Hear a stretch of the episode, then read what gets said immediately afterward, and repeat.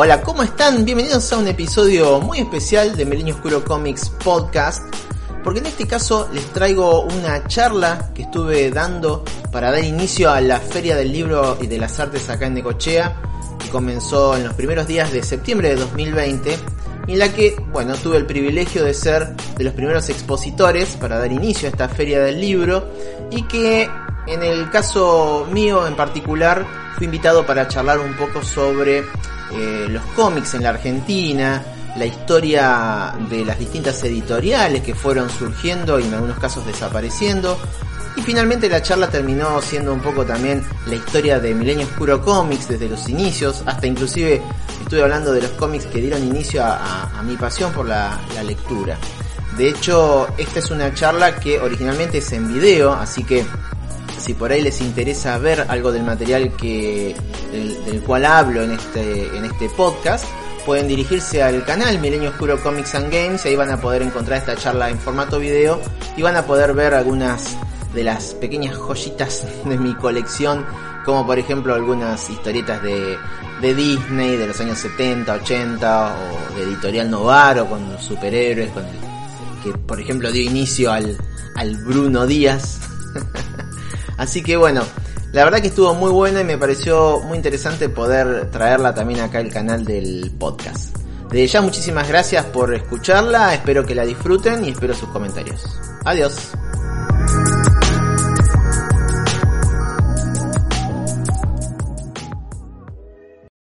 Y, bueno, inaugurar justamente la, la feria, ¿no? Bueno, la, introducción que vos dijiste básicamente es cómo empezó todo. Eh, como vos decías ahí, los inicios fueron, vamos a ir mucho más atrás, de la época de los años 70 y 80, que son de, mi infancia. Eh, en esa época, bueno, me gustaba mucho leer, la verdad que me, siempre me gustó mucho. Y en esa época lo que existían eran los kioscos, eran reparto inclusive a domicilio, mira como ahora que es el delivery, antes andaba el tipo en bicicleta llevando cosas y yo la verdad que esperaba con mucha ansia que me llegaran cosas como por ejemplo el anteojito, yo no era de que no era de anteojito, eh, con las sorpresas de cada semana. Eh, y bueno, y eso me empezó a como a, aumentar las ganas de ir leyendo y empecé a, comprar historietas. Eh, yo, mi idea de la charla de hoy es mostrar, sobre todo, más allá de charlar, y también que ustedes puedan preguntar lo que quieran, no hay ningún problema. Eh, así que traje algunas de las cosas como tipo las que yo leía en esa época. Cuando, cuando empezó todo esto, o sea, este hobby, acá en, en, Necochea, no sé para en otras partes del país, pero acá en Necochea, las cosas que se conseguían eran sobre todo de Disney. Y aparecían en los kioscos cosas tipo esto. Estas son historietas de los años 70, 80, están en más o menos mal estado. Inclusive fíjate que yo acá he intentado llenar un cupón para recibir el manual de cortapalos, que después lo conseguí, pero bueno, de otra forma.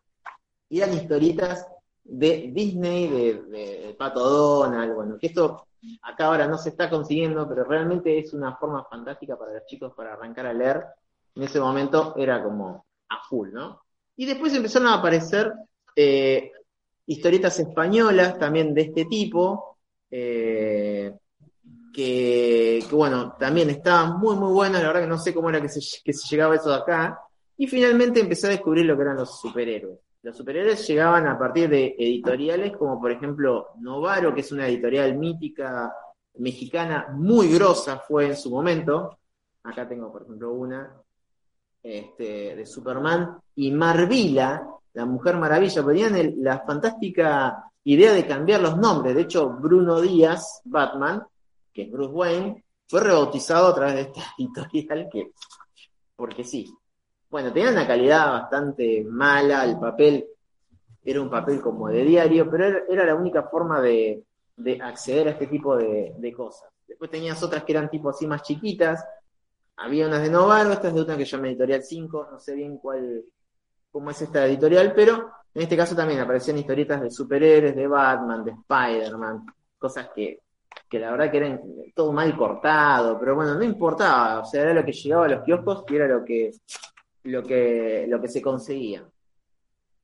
Eh, después de ahí, ya empezamos a saltar a, otro tipo de historieta. En, algún momento me gustó lo que era la, onda tipo de D'Artagnan, tipo el Tony. Nunca fui muy de ese tipo de historieta, siempre me gustó más lo que era eh, superhéroes o lo que era más eh, esto cuando era chico de lo que era Disney, ¿no?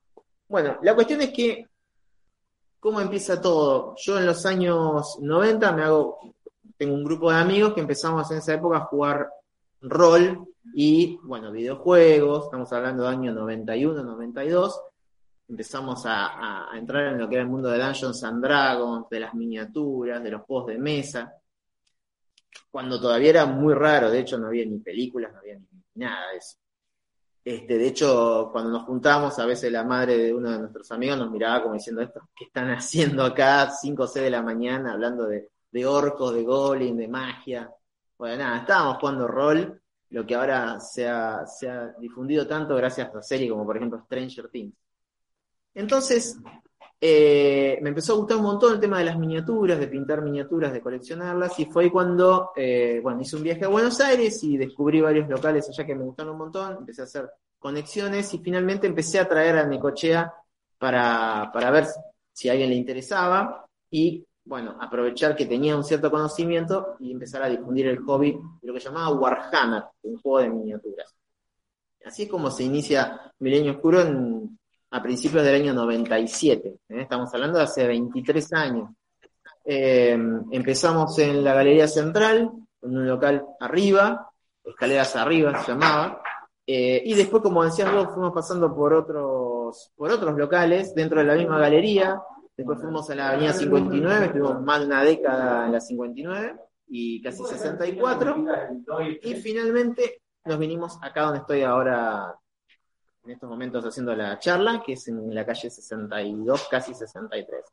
Bueno, desde la apertura pasaron un montón de cosas, como decías vos. Eh, no había, Necochea básicamente no, había, obviamente, comiquería, era algo que era, fue muy de los 90 acá en Argentina, que fue ese boom que empezó a aparecer, el Club del Cómic en Buenos Aires, Camelot, eh, comiquerías realmente algunas siguen existiendo, otras se han reposicionado y otras desaparecieron.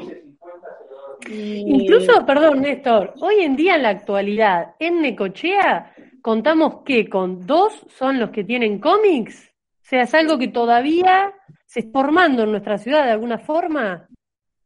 Eh, en este momento somos nosotros nada más. Ah, mira. Sí, sí, sí. Lo que pasa es que es complicado el tema, sobre todo, bueno, eh, lo que pasó con el tema de, desde marzo, con todo lo que fue la, cuarentena y todo eso, fue realmente muy complicado. Inclusive eh, las editoriales tuvieron que rearmarse, empezar inclusive a imprimir a pedido algunos cómics. O sea, hay cómics que en estos momentos vos tenés que, yo hago, una preventa, vos tenés que decirme los que, si vos querés un cómic de esos, yo por ahí puedo agregar alguno más, la empresa, estamos hablando de Marvel, digamos, o sea, los creadores de Avengers, o DC, eh, van a imprimir esa cantidad a nivel nacional, lo van a vender y después no se va a imprimir más.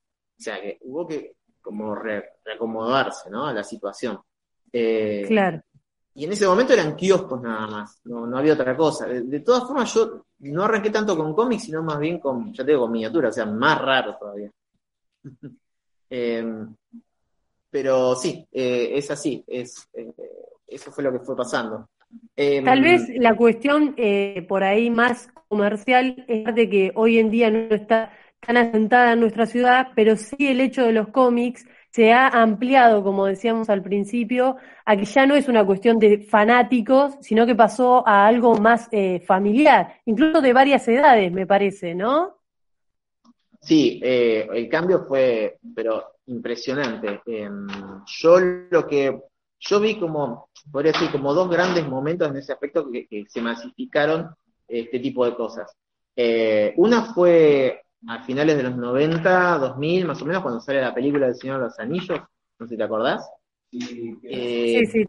Eso fue como que todo el mundo eh, empezó a conocer eso, o sea, lo que nosotros hacía 10 años jugábamos en esos mundos imaginarios de Tolkien, eh, jugando rol y, bueno, eh, que nadie entendía nada. Em, de repente se masifica. Yo siempre me acuerdo de una anécdota de cuando una persona vino al local y me dijo, ¿tenés un póster de Legolas? Yo dije, listo.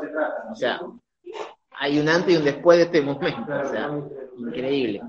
Y el otro momento muy, muy fuerte para, para mí es eh, cuando empezaron las películas de Marvel, Iron Man, el primer, la primera película en el año 2008.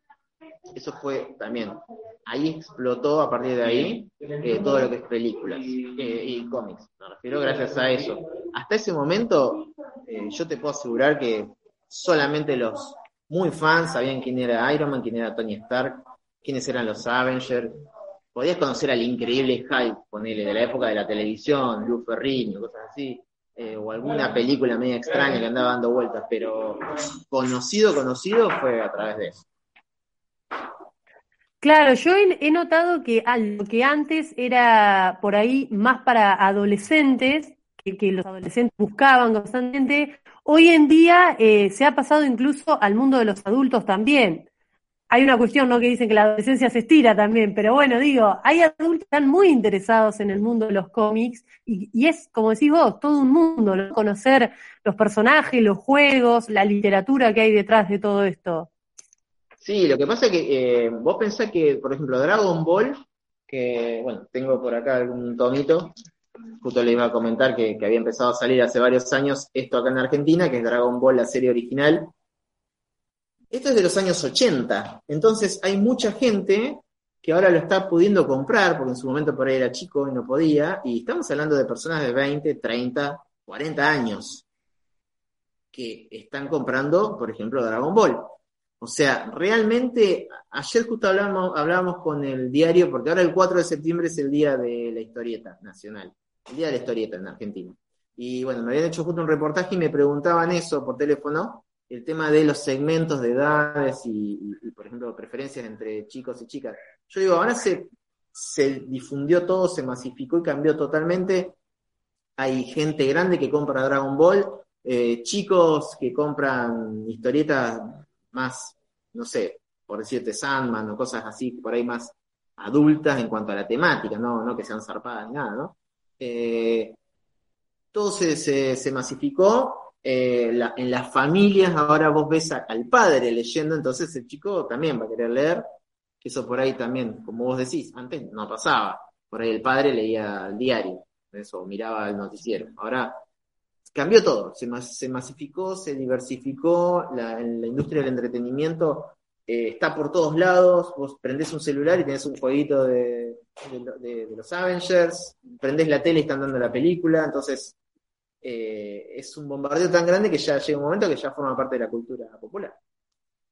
Sí, por ahí me, parece súper interesante esto que, decís vos, ¿no? De un padre leyéndole al hijo. Es también una forma de, resignificar la lectura en la actualidad.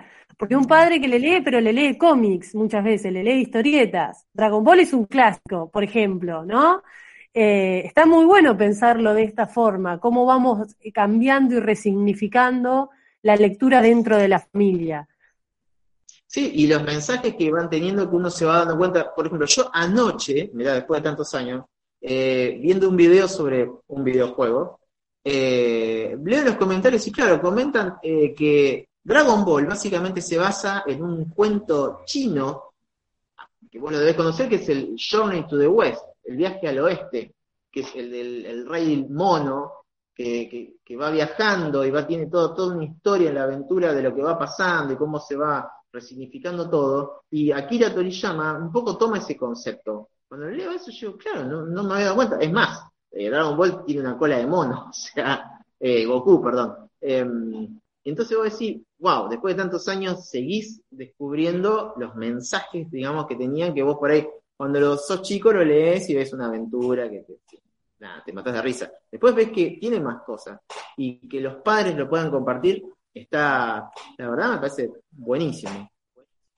Ni hablar, nosotros, bueno, eh, en mi caso que soy profe de literatura, todo el tiempo tratamos de explicarle esto a los chicos, que muchas veces depende de la edad y en el momento en que lo leas, el libro te dice algo, ¿no? Es una relectura constante, por eso eso es lo lindo de la literatura, la cantidad de interpretaciones y de cosas que uno descubre eh, por más que leas el libro dos o tres veces, depende en el momento de tu vida que lo leas.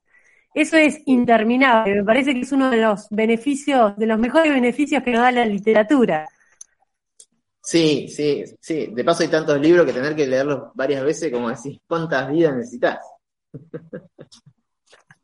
Sí, tal cual, tenés razón. Eh, bueno, como te decía, entonces eh, estamos en ya finales de los 90 y el mismo año que abrimos nosotros empieza Ibrea, una editorial argentina que se larga a eh, hacer una revistita que fue furor, furor totalmente, que fue la revista Láser. Esta revista, estamos hablando de los inicios de Internet. En el año 97 casi nadie tenía Internet. De hecho, donde estoy yo ahora, me acuerdo que más o menos para ese año, ahí nomás, a unos metros, asistí a una charla en la que explicaban básicamente qué era Internet y te mostraban, por ejemplo, que era un mail. Hace 23 años nada más, ¿eh? increíble. Eh, entonces la única fuente de información eran otras revistas, básicamente. La revista Láser lo que hacía era, en un tono así como muy argentino, eh, te traía información sobre manga y sobre anime, sobre series que iban a salir, en esa época estaban en televisión, canales este, tipo Magic Kids, ese tipo de cosas, que, bueno, empezaban a mostrar los primeros animes, la gente, como dirían los españoles, flipaba. Entonces esta revista fue muy, muy, muy grosa y obviamente esta editorial creció y empezó a sacar mangas, como por ejemplo el primero, creo que fue el primero, Ranma y medio, es un manga que realmente fue el inicio básicamente de la explosión acá en Argentina. Es una serie, para los que no sepan, los mangas son en blanco y negro, la mayoría, y se leen lo que sería de atrás para adelante. O sea, vos, en este caso fue editado justamente en formato todavía occidental, pero ya después todos los demás mangas, como por ejemplo este que estoy mostrando acá, de Dragon Ball, vos si lo agarrás como es normal que uno agarra un libro, te va a decir, no, te estás equivocando, tenés que leerlo al revés, todo en espejado. Bueno, en esa época todavía, por miedo, me imagino yo, a lo que la gente que no iba a entender nada, bueno, empezaron a editarlo al revés. Empezaron a salir otras cosas, como por ejemplo Evangelion, también. Yo esto lo veía, por ejemplo, en VHS. Yo tenía que esperar que llegara cada VHS, cada cassette de video para ver los episodios. Y era la única forma. Ahora te sentás y decís, a ver qué quiero ver, y ya lo tenés. Este, bueno, antes era todo mucho más lento, más tedioso. Bueno, y otras series como Fujishu, y bueno, fíjate que es un formato muy chiquito, eh, y bueno, eso ya casi ahora no, se está usando. Y esta misma editorial empezó a sacar otras cosas, como por ejemplo eh, Witchblade, Darkness, estas son eh, historietas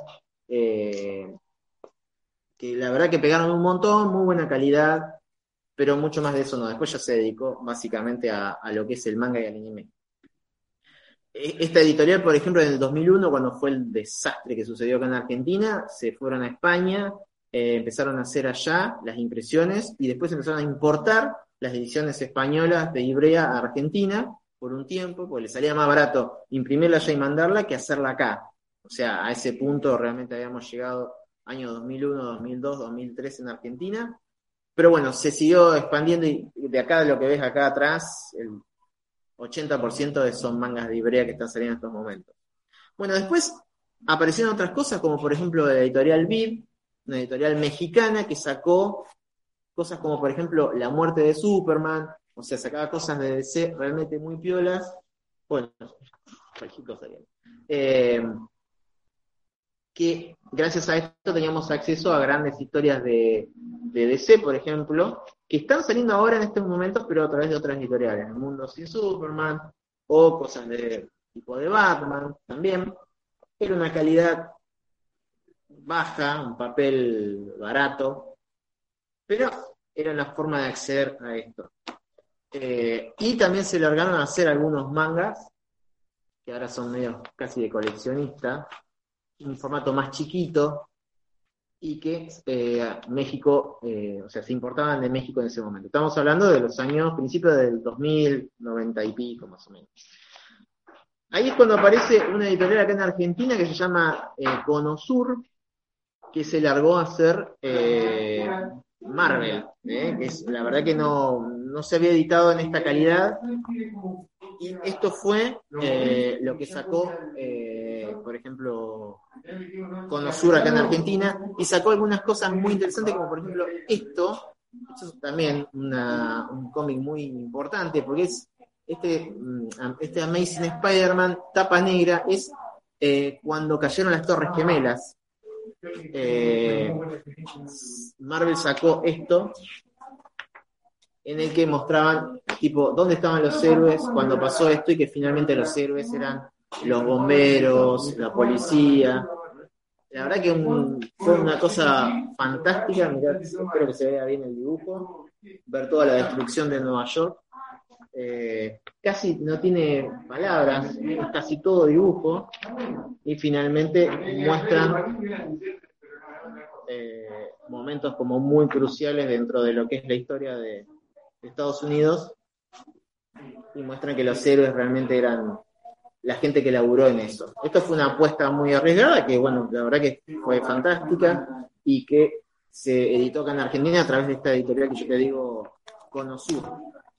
Bueno, Conosur estuvo del 2001 al 2005, después desapareció. Apareció otra que se llama Sticker Design, también del 2005 al 2007, sacó cosas de DC recontra importantes. Y ya después directamente aparecieron otras nuevas también. Yo esto te lo comento así rápidamente, después la gente que me pregunte, no hay drama, pero como para que vean lo que fue esos años. Ese año, esos años, los años 2000, eh, las empresas eh, aparecían y desaparecían, pero eh, de una forma increíble. Un día ibas a pedir y ya se había fundido. una de las últimas, de hecho, que dejó de existir es LARP, que era como la competencia de Ibrea, sacaba cosas como One Piece, Naruto, Monster, y eh, esto es LARP, y que el año pasado básicamente eh, dejó de, existir. Es una editorial que duró casi 10 años, eh, así que la verdad que una, una lástima. Y quiero como una dos cosas más antes de hablar del, del presente, comentarles que me pareció bastante interesante y mucha gente por ahí no las conoce. Una época eh, que fue muy fuerte el tema de los fanzines en Argentina, años 90. La gente quería dibujar, entonces se autoeditaba, ¿no? Hacía, hacía dibujos y después iba a editoriales, perdón, a, a, a lugares para imprimir y sacaban sus revistas. Y después se vendían en las convenciones. Esto, por ejemplo, es Mi Kilo, es una historieta nacional que está muy copada, hay unos cuantos números, eh, esto es blanco y negro. O, por ejemplo, del amigo Gustavo Sala, Falsa Modestia, esto es, esto es alucinante, es todo humor negro, súper bizarro, pero es muy divertido. Y que la verdad que eh, nos hicimos muy amigos con Gustavo Sala, él ahora ha hecho trabajo para, para editoriales muy grandes, siempre con este humor tan característico de él, porque nosotros en el año 99, 2000, 2001 y 2007 hicimos una convención acá en Necochea llamada Necomicon. Entonces invitábamos a dibujantes, invitábamos a, gente que hacía fanzines para que pusiera sus stands, para que hiciera charlas durante tres días, viernes, sábado y domingo. Lo hicimos en la usina popular arriba, eh, lo hicimos en el centro cultural también. Y trajimos gente como, a ver, en Nicoché estuvo Francisco Solano López, o sea, el dibujante del Eternauta. Eh, estuvo Enrique Alcatena, estuvo Horacio Lalia, eh, dibujantes Rubén Merigi, eh, Villagrán, que dibujaban para revistas, o sea, D'Artagnan, bueno, Estados Unidos, Italia. Entonces ellos también traían sus, la gente que traía fanzines ponía su stand y bueno, ahí empezábamos a charlar y nos hacíamos amigos, después traíamos acá al local para vender y, la gente al conocer al, al autor eh, era como que venían a buscar las la revistas de ese momento.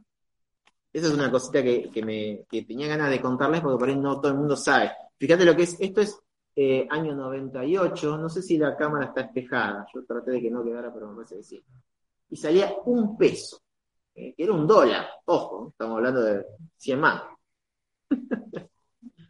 y lo otro que me pareció como una curiosidad es que hubo una época que las revistas venían con CD, donde tenías trailers de series de anime, episodios inéditos, algún programa.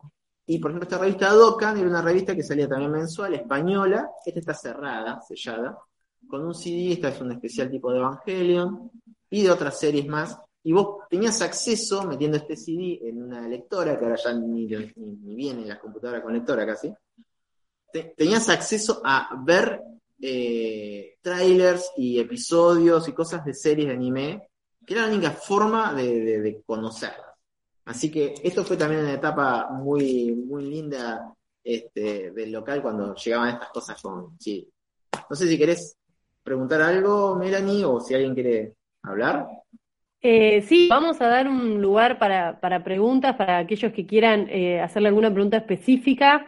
Yo me quedé pensando en la cuestión del manga, la cuestión esta de, la manipulación del libro, de tener que leerlo al revés, por ejemplo, que también es como un juego para los chicos. Yo pienso, lo llevo a, otra literatura, y pienso en los libros álbum, por ejemplo, ¿no?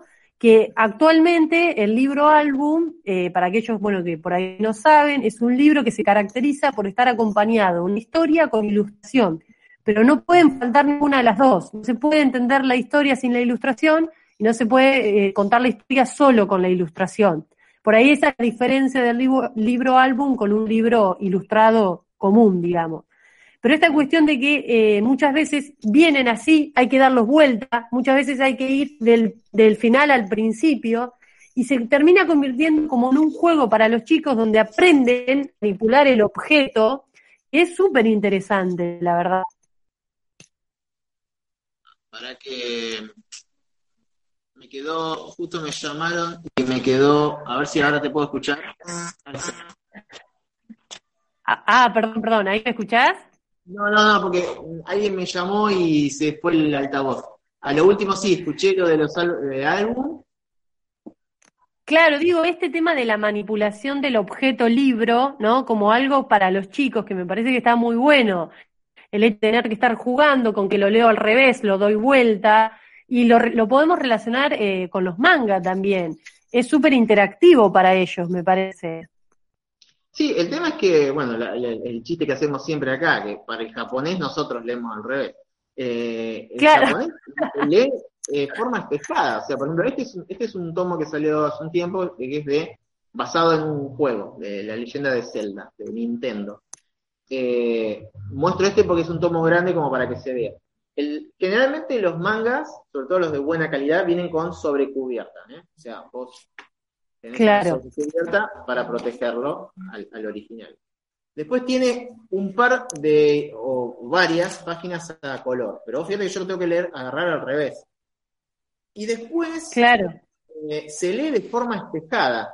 al principio la gente dice, uh, no entiendo nada, va a ser re complicado. Nada, a las dos páginas ya estás leyéndolo fluido porque es una pavada realmente. O sea, vos tenés que empezar de acá para allá, así, y después saltás a la otra eh, sí, hay chicos que toman como un juego. Eh, es el formato eh, original y la gente ahora como que quiere que las cosas sean como se editan allá. De hecho, las empresas japonesas no te permiten sacar las cosas si no se hacen como ellos quieren que salgan, con un estándar de calidad, de manera que vos recibas realmente el producto como casi como si estuvieras en Japón, pero en, castellano.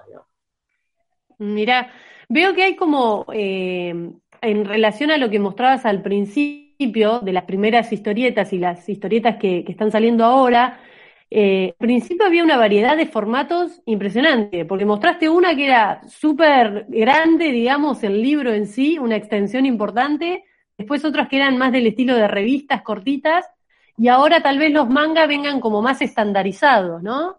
Me da esa sensación. Eh, te voy a mostrar como para que veas más o menos, por ejemplo, lo que es manga. En estos momentos manga está viniendo estos dos tamaños, básicamente. Hay otros tamaños. Por ejemplo, Akira es así, porque es el formato original. Pero más o menos este es el formato del manga normal y después viene uno un poquito más grande. Hay cosas intermedias, como el de Zelda, pero fíjate, no, es, es igual que el grande. Lo único tiene más páginas, obviamente, ¿no? Eh, y el nuevo de Dragon Ball Eh, sí, es también como es. Sí, básicamente está sacando dos formatos. Este que es grande, por ejemplo, esto remina Estrella Maligna, este es un manga de horror, manga de, terror y de horror de un tipo que estuvo el año pasado acá en Argentina, se llama Junji Ito, que es el maestro del horror japonés. Es casi como decir si vieras un, si se hiciera un manga de una historia de Lovecraft, este sería esto, básicamente. Es, fuerte, es muy denso, y eh, inclusive aprovechan y le hacen no, sé si se va a notar, pero tiene como una textura también la, tapa. Eh, en algunos casos se hace con impresión así como de sectorizado, con dorado, como para que sea más, más piola, más copado. Y después tenés el otro tamaño, que es el manga normal de, de 200 páginas, el taco se le llama también, que también generalmente viene con sobrecubierta y, bueno, como decía, se lee de atrás para adelante. Después, en cuanto a la historieta, al cómic de superhéroes, más o menos se ha estandarizado a, fíjate que esto es un manga, claro. y, esta es, una historieta de Superman, Batman, ¿no? Ahora está por salir, eh, ha habido un gran cambio que en octubre va a empezar a salir en Argentina cómics de Marvel a través de Panini Italia, eh, va a alargar todos cómics de Marvel desde México hasta la Patagonia, básicamente. Y dicen que el tamaño va a ser más parecido al de Estados Unidos, que es un poquito más alto. Así que los fans están re contentos porque, bueno, va a ser el tamaño real. claro, claro. Estos son básicamente los formatos que, que en estos momentos. Después hay editoriales que por ahí te sacan cualquier cosa en cuanto a tamaño, pero esto es lo que se está manejando ahora. ¿En general siempre trabajan con las mismas editoriales o hay editoriales independientes que estén surgiendo o trabajando en base a las historietas? Eh, mirá, lo que es editorial tenés lo que llama el mainstream, o sea, lo, principal, eh, que sería DC y Marvel, sobre todo, lo saca acá en Argentina, eh, bueno, una, una, empresa, una editorial que se llama Omnipress, digamos, compran los derechos, imprimen en Argentina, lo, lo tradumaquetean, por decir así, o sea, en los globitos escriben un poquito lo argentinizan a veces, o sea, por ahí no vas a encontrar, no sé, chaval, por ahí, te ponen, pibe. En algunos casos, por ejemplo, editorial librea se pasan y le meten che, o sea, lo hacen muy argentino, pero bueno, hay gente que le gusta así. Eh, entonces, DC y Marvel en estos momentos está saliendo a través de Omnipress y eh, a partir del mes que viene Marvel va a salir, va a salir por Panini. Entonces, esos son los dos canales de distribución. Después, tenés eh, distintas distribuidoras que tienen otro material europeo, digamos, ellos lo que hacen es importar, te muestran un catálogo semanal y vos vas haciendo los pedidos. Y después, lo que no hay mucho, pero están empezando a aparecer lentamente algunas editoriales nacionales que están sacando material argentino. Eh, son muy, muy chiquitas y de hecho hoy me llegó un mail con un listado que justo, ¿no? Me, dejó así como helado con material argentino, así que este, de hecho se llama Che, eh, la, distribuidora. Pero sí, eso es lo que se maneja. No, no hay mucho, no hay mucho. En sí hay mucho más que cuando yo arranqué, que directamente tenía que ir a los locales y que me hicieran un descuento, porque no había ni siquiera distribuidora. Claro, tal cual. Y más o menos en la época en la que vos leías historietas, eh, ¿mucha gente también leía o era muy reducido el público? ¿Era reducida la oferta, pero ¿y la demanda? ¿Cómo era? Eh, cuando yo no tenía el local, decís. Claro, cuando vos empezaste a leer de chico historietas, ¿tus amigos también leían? No, nadie, nadie leía. Nadie. Después sí, cuando tuve amigos más en la adolescencia, con los que jugábamos rol y eso, ellos sí eran lectores de libros y de cómics. Pero no, la verdad que me pongo a pensar ahora y no me importaba tampoco, no sé, eh, no, no es como ahora que por ahí uno, no sé, enseguida quiere mandar una foto de una viñeta que le gusta a todo un grupo de amigos que no, en esa época era como medio solita Ni, ni hablar. Después se fue como volviendo más grupal, incluso por los juegos de rol, que son eh, entre varios. Eso también generó como, bueno, vos me decías hoy, había clubes y demás, ¿no? Sí, sí, o sea, nosotros, bueno, nos juntamos en, casas de nuestras familiares y después ya con, en el local se empezaron a hacer eh, jornadas de rol donde se jugaban las mesas. Lo que pasa es que, por ejemplo, el juego de rol está bueno jugar en un lugar como medio tranquilo, medio quieto, porque se generan situaciones que está bueno que haya un ambiente copado y no que por ahí, eh, no sé, entre una persona a comprar algo en un local y vos tenés que levantarte de la mesa y como que se pierde un poquito la, la, burbuja. No tanto por ahí con un juego de mesa o jugando Magic, que son juegos ya más de estrategia, pero en rol sí, está bueno. Claro, es, es impresionante todo el mundo de, de, de, fantasy que se genera y se crea a través de las historietas, de los juegos de rol, y cómo la gente se mete en ese mundo, ¿no? En ese mundo ficcional, de alguna forma. Eh, hoy hablábamos incluso de que eran varios de diferentes edades, desde chicos hasta grandes. Eh, ¿Qué es lo que te genera a vos todo ese mundo de, ficción? Eh, bueno, es como cuando vos decías recién la introducción, ¿eh? son puertas como a, la imaginación, a, las ideas de otras personas. por ejemplo, a mí lo que me está gustando mucho ahora es que por ahí empezás a leer, no sé, pone DC Comics, que para el que no sepa es la Liga de la Justicia, Superman, Batman, que a mí me gusta un montón.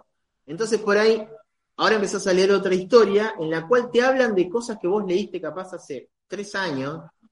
No sé, por ejemplo, yo acá estoy, leyendo esto que es Metal. Esta es una serie que salió hace un tiempo en Estados Unidos, ahora se editó acá en Argentina. Son tres tomos en los que, bueno, la historia básicamente encuentran un metal que eh, Batman termina siendo la puerta a un mundo oscuro, terrible, sanguinario, es un descontrol.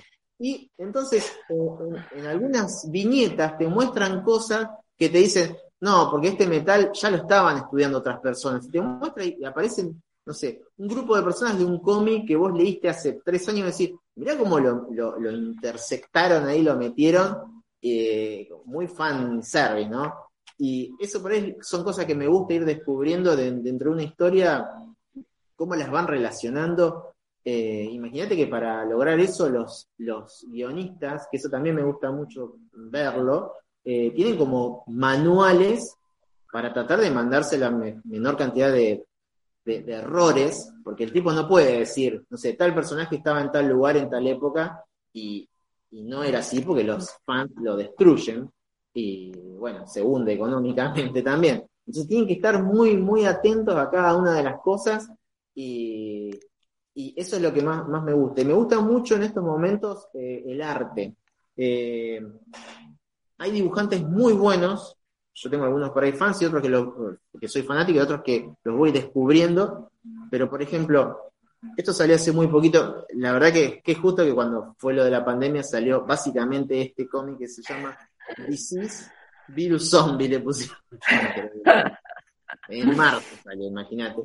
Bueno, eh, tiene unos dibujos increíbles y, eso es lo que estoy disfrutando mucho también ahora. O sea, ver reinterpretaciones de personajes hechas, por ejemplo, zombies. Me gustan mucho las historias alternativas. Por ejemplo, mientras te voy mostrando así unos dibujos como para que veas lo que es el arte, porque mucha gente por ahí dice, ah, es una historieta, un cómic. No, realmente hay gente muy grosa laburando y, te voy a mostrar, por ejemplo, uno de la Mujer Maravilla, hecho zombie, que es. No sé si se llega a ver. Ah, es tremendo ese, esa ilustración. Es tremendo. justo, para la pandemia que estamos pasando. No, no, por eso. Y acá, este está sacado directamente de la actriz. directamente es así. Claro. Eh, claro, pero hay todo un trabajo, eh, como decís vos, artístico, e impresionante, la verdad. Claro, y justamente con lo que yo recién te decía, del conocimiento que tienen que tener de historias viejas, eh, de ahí surgió una cosa que, mira, justo esta semana la recibí y la tengo acá. Em, es muy interesante un poco cómo se genera. Este, este, libro salió ahora esta semana, lo voy a sacar ahora, se llama Crisis en las Tierras Infinitas. El dibujante de esta etapa es uno de mis favoritos, se llama Alex Ross, si lo googlean van a ver lo que es el tipo, es una bestia. Bueno, este cómic viene con un póster y unas, unas cartas, unas postales. Y este cómic es básicamente, un poco la idea de lo siguiente. durante muchos años los guionistas fueron creando historias, historias, historias, que yo un momento que no tenía mucha, no tenía como mucha correlación entre lo que pasaba. Entonces decidieron hacer esta crisis en la cual como que muchos mundos alternativos se van destruyendo y finalmente todo queda en uno solo. Eh, un poco esa sería la idea. Que fue como una forma de corregir los errores que habían venido cometiendo hace un montón. Terminó siendo una mega saga adorada por los fanáticos y que bueno, hace poquitos días la, vuelve a sacar eh, Omnipress acá en Argentina, una edición de recontralujo. Esto, por ejemplo, este tomo, yo la verdad que lo leí hace dos años, hace poco, me llevó un tiempo realmente, porque son cómics con mucho texto, por ahí el dibujo, o sea, no es tan espectacular como los que te mostró recién, pero es súper correcto, está hecho por un tipo que se llama George Pérez, que, bueno, hay una anécdota que haciendo unas tapas eh, de, cómic, el tipo es eh, uno de los dibujantes que más personajes mete por panel. Entonces le, le, agarró como es que lo que te agarra en el brazo cuando no podés moverte más. tendonitis sería. Tendinitis, tendinitis haciendo tendinitis, una... tendinitis. Eh, haciendo una tapa de un cómic, porque es increíble la cantidad de que había hecho. Bueno, Qué bárbaro. El hecho de poder ver que estas cosas se están editando ahora, que es fácil acceso, eso también me, me, encanta. O sea, eh, vos me preguntabas qué cosas me, me, trae, digamos, leer estas cosas. Bueno, por empezar, acceder a estos pedazos de historia ahora de una forma tan sencilla, me, encanta porque puedo como revisitar historias que en su momento fueron geniales después no se podían conseguir y, la verdad que la sensación es, buenísima. Las historias, algunas son muy divertidas, otras tienen un giro, y como te decía, a mí por ahí lo que más me gusta en estos momentos es leer lo que le llaman los Elseworlds, o sea, mundos, eh, ¿qué hubiera pasado si, por ejemplo, si Batman luchaba contra Jack el Destripador? O contra Depredador, o ese tipo de cosas, me encantan las cosas que hacen, algunas no son buenas, eh, intentan hacer algo así medio económico, eh, pero generalmente son historias re buenas. Por ahí me gustan casi más a veces que la historia normal. Claramente la relación entre un texto y otro, lo que nosotros en literatura denominamos la intertextualidad, es muchas veces lo que más nos apasiona. Eh, uno se vuelve ¿no? Un, lector a partir de todas esas relaciones y asociaciones que empezamos a hacer.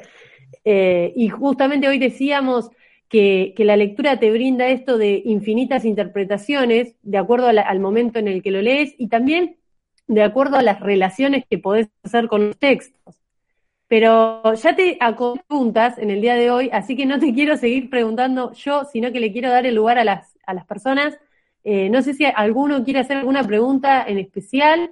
Lo tenemos acá a Néstor a disposición. Si alguno quiere activar el micrófono y hacerle alguna pregunta o escribirla por el chat.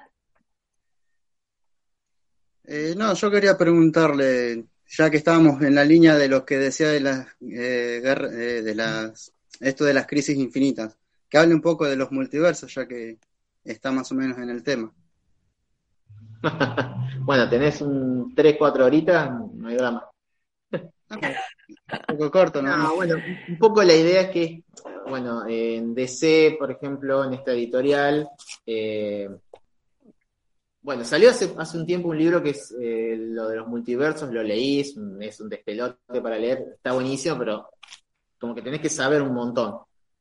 La idea es que eh, hay como distintos mundos, en este, serían 52 mundos, en los que tenés un flash, eh, a ver, los cómics arrancan en los años 30, ¿no? Entonces en esa época aparece Superman, año 37 más o menos, eh, aparece Batman, eh, fueron, eh, digamos, descendientes de, de, lo que eran los héroes de Pulp, o sea, como si fuera em, el fantasma, ese tipo de, de, historieta que eran las que aparecían en los diarios, y que a un tipo se le ocurrió la maravillosa idea de unir todos esos cartones en un solo libro y editarlo como un libro, ¿no? Con todos los las partes que salían atrás de los, en la, sección de historietas de los diarios.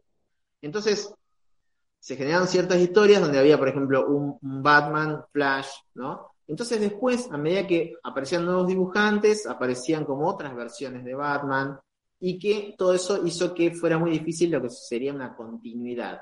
Básicamente esa es la idea. Estamos hablando de casi 80 años de cómics. Entonces, un poco la idea es que cada una de esas versiones y otras que después eh, aparecieron, por ejemplo, eh, no sé, hay una Liga de la Justicia que son todos vampiros. Entonces, esos son de un mundo.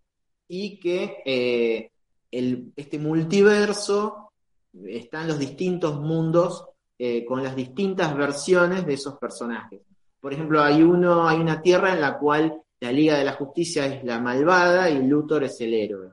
Entonces con eso ellos pueden jugar y hacer historias en las que a veces se cruzan esos personajes y se encuentran, los de Tierra 1 con Tierra 2.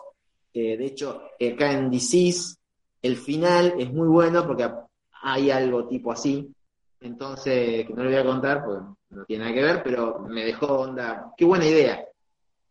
Entonces, un poco la idea de estas crisis eh, son a veces como resetear, resetear el universo y decir, bueno, arrancamos de acá. Y muchas veces te vuelven a contar la historia de Superman, una nueva, un nuevo inicio, un nuevo inicio de Batman. Este, y bueno, a veces depende también de la gente si le gusta o no, entonces por ahí tienen que rearmarlo, entonces es un, renacimiento. Eso van experimentando también. Eh, no sé qué, qué, otra cosa vos por ahí querías saber, un poco de lo que era el multiverso. No, no, no, era más o menos que explicaras un poco qué era también eso, o sea, me, yo más o menos entiendo cómo era la historia, pero era como para que el resto también sepa de lo que es esa parte. Bueno, y de una versión de, Marvel, o sea. Claro, sí, sí, sí, sí, también. Acá, eh, en esta de metal, la idea no, no es spoilear, pero hay justo una imagen en la que se muestra un mapa de este multiverso eh, bueno, voy a, hacer un micro spoiler, pero no pasa nada.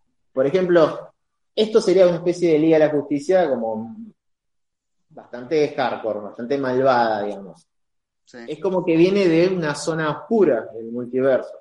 Eh, y acá hay un dibujo en el cual le muestran a, Batman.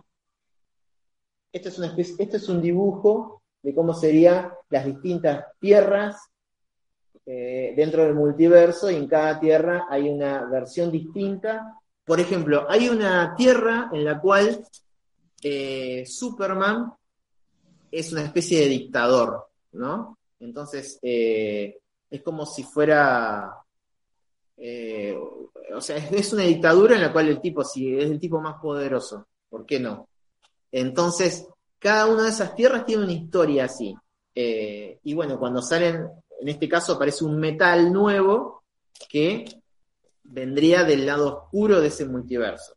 Em, entonces van, van experimentando así, con Marvel también, eh, y hay muchas historias en las cuales justamente vuelven al pasado, van a otras, a otras dimensiones, a otras, em, sí, como a otras realidades paralelas, y hay distintas versiones de los personajes. Más o menos esa sería la idea. Tampoco soy tipo un, erudito de esto, porque a pesar de tener una comiquería y leer desde hace muchos años, me falta leer un montón todavía. Hola, eh, sí, buenas tardes. Yo quería saber, por ejemplo, si tuviera que recomendar o empezar a leer el género, o sea, eh, un manga para niños. Yo tengo, bueno, eh, soy docente y tengo, mis alumnos van de 9 a 11 años.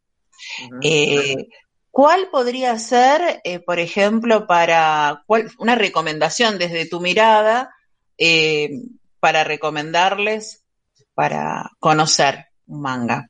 Bueno, con la pregunta está buena porque es una pregunta que me hacen bastante acá.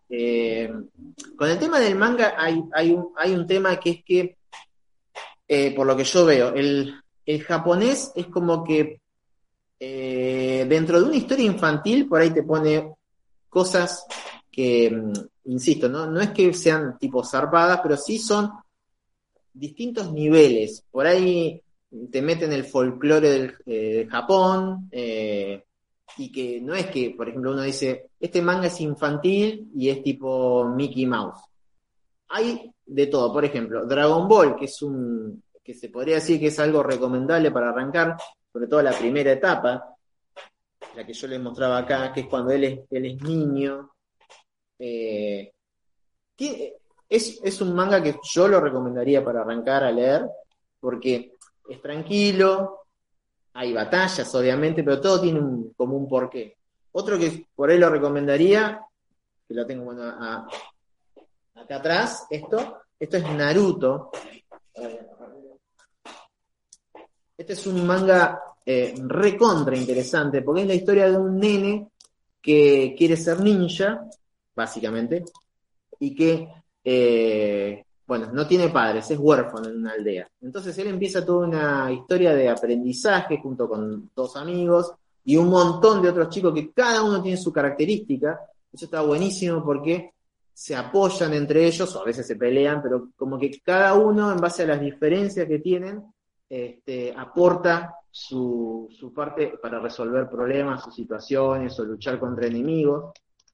Y es un manga en el que se trata el tema de, cuando, bueno, un chico está solo, eh, después descubre por qué, qué cosas sucedieron, qué poder hay adentro de él, que la gente por eso le tenía miedo, por eso hay escenas en las que el nene está sentado en una hamaca, solo, mientras todos los demás chicos están jugando, es porque ellos saben algo de él que ni él mismo sabía. Pero después empieza a hacerse una historia muchísimo, muchísimo más potente y que una cosa que está muy buena también del manga es que por ahí no se hace tanto hincapié entre el bien y el mal. Siempre están los grises, que es como la vida, básicamente, no, no todo es blanco y negro. Eso a mí me, parece excelente siempre del manga en general.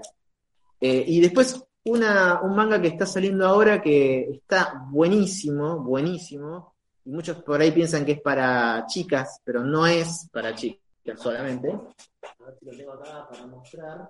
Eh, acá. Este manga se llama Atelier of Witch Hat.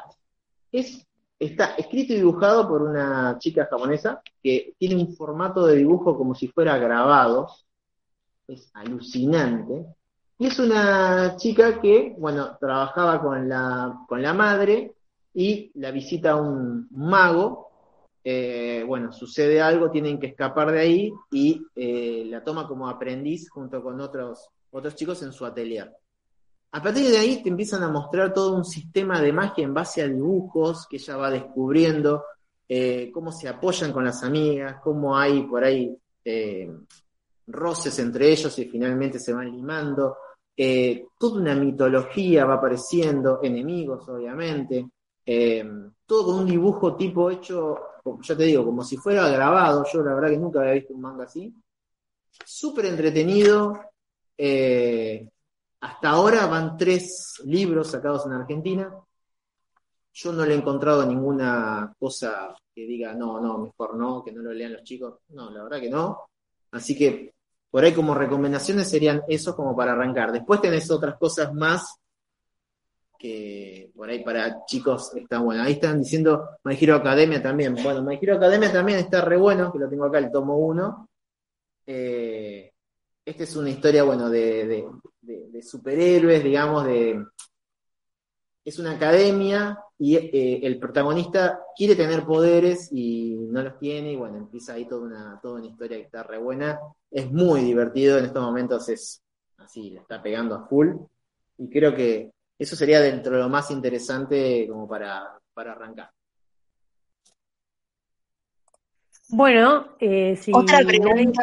Ah, sí. Sí, sí, sí, eh, no, quizás, eh, yo sé que, bueno, ahora está todo en formato papel y es lo que más, pero ¿hay ya libros en PDF?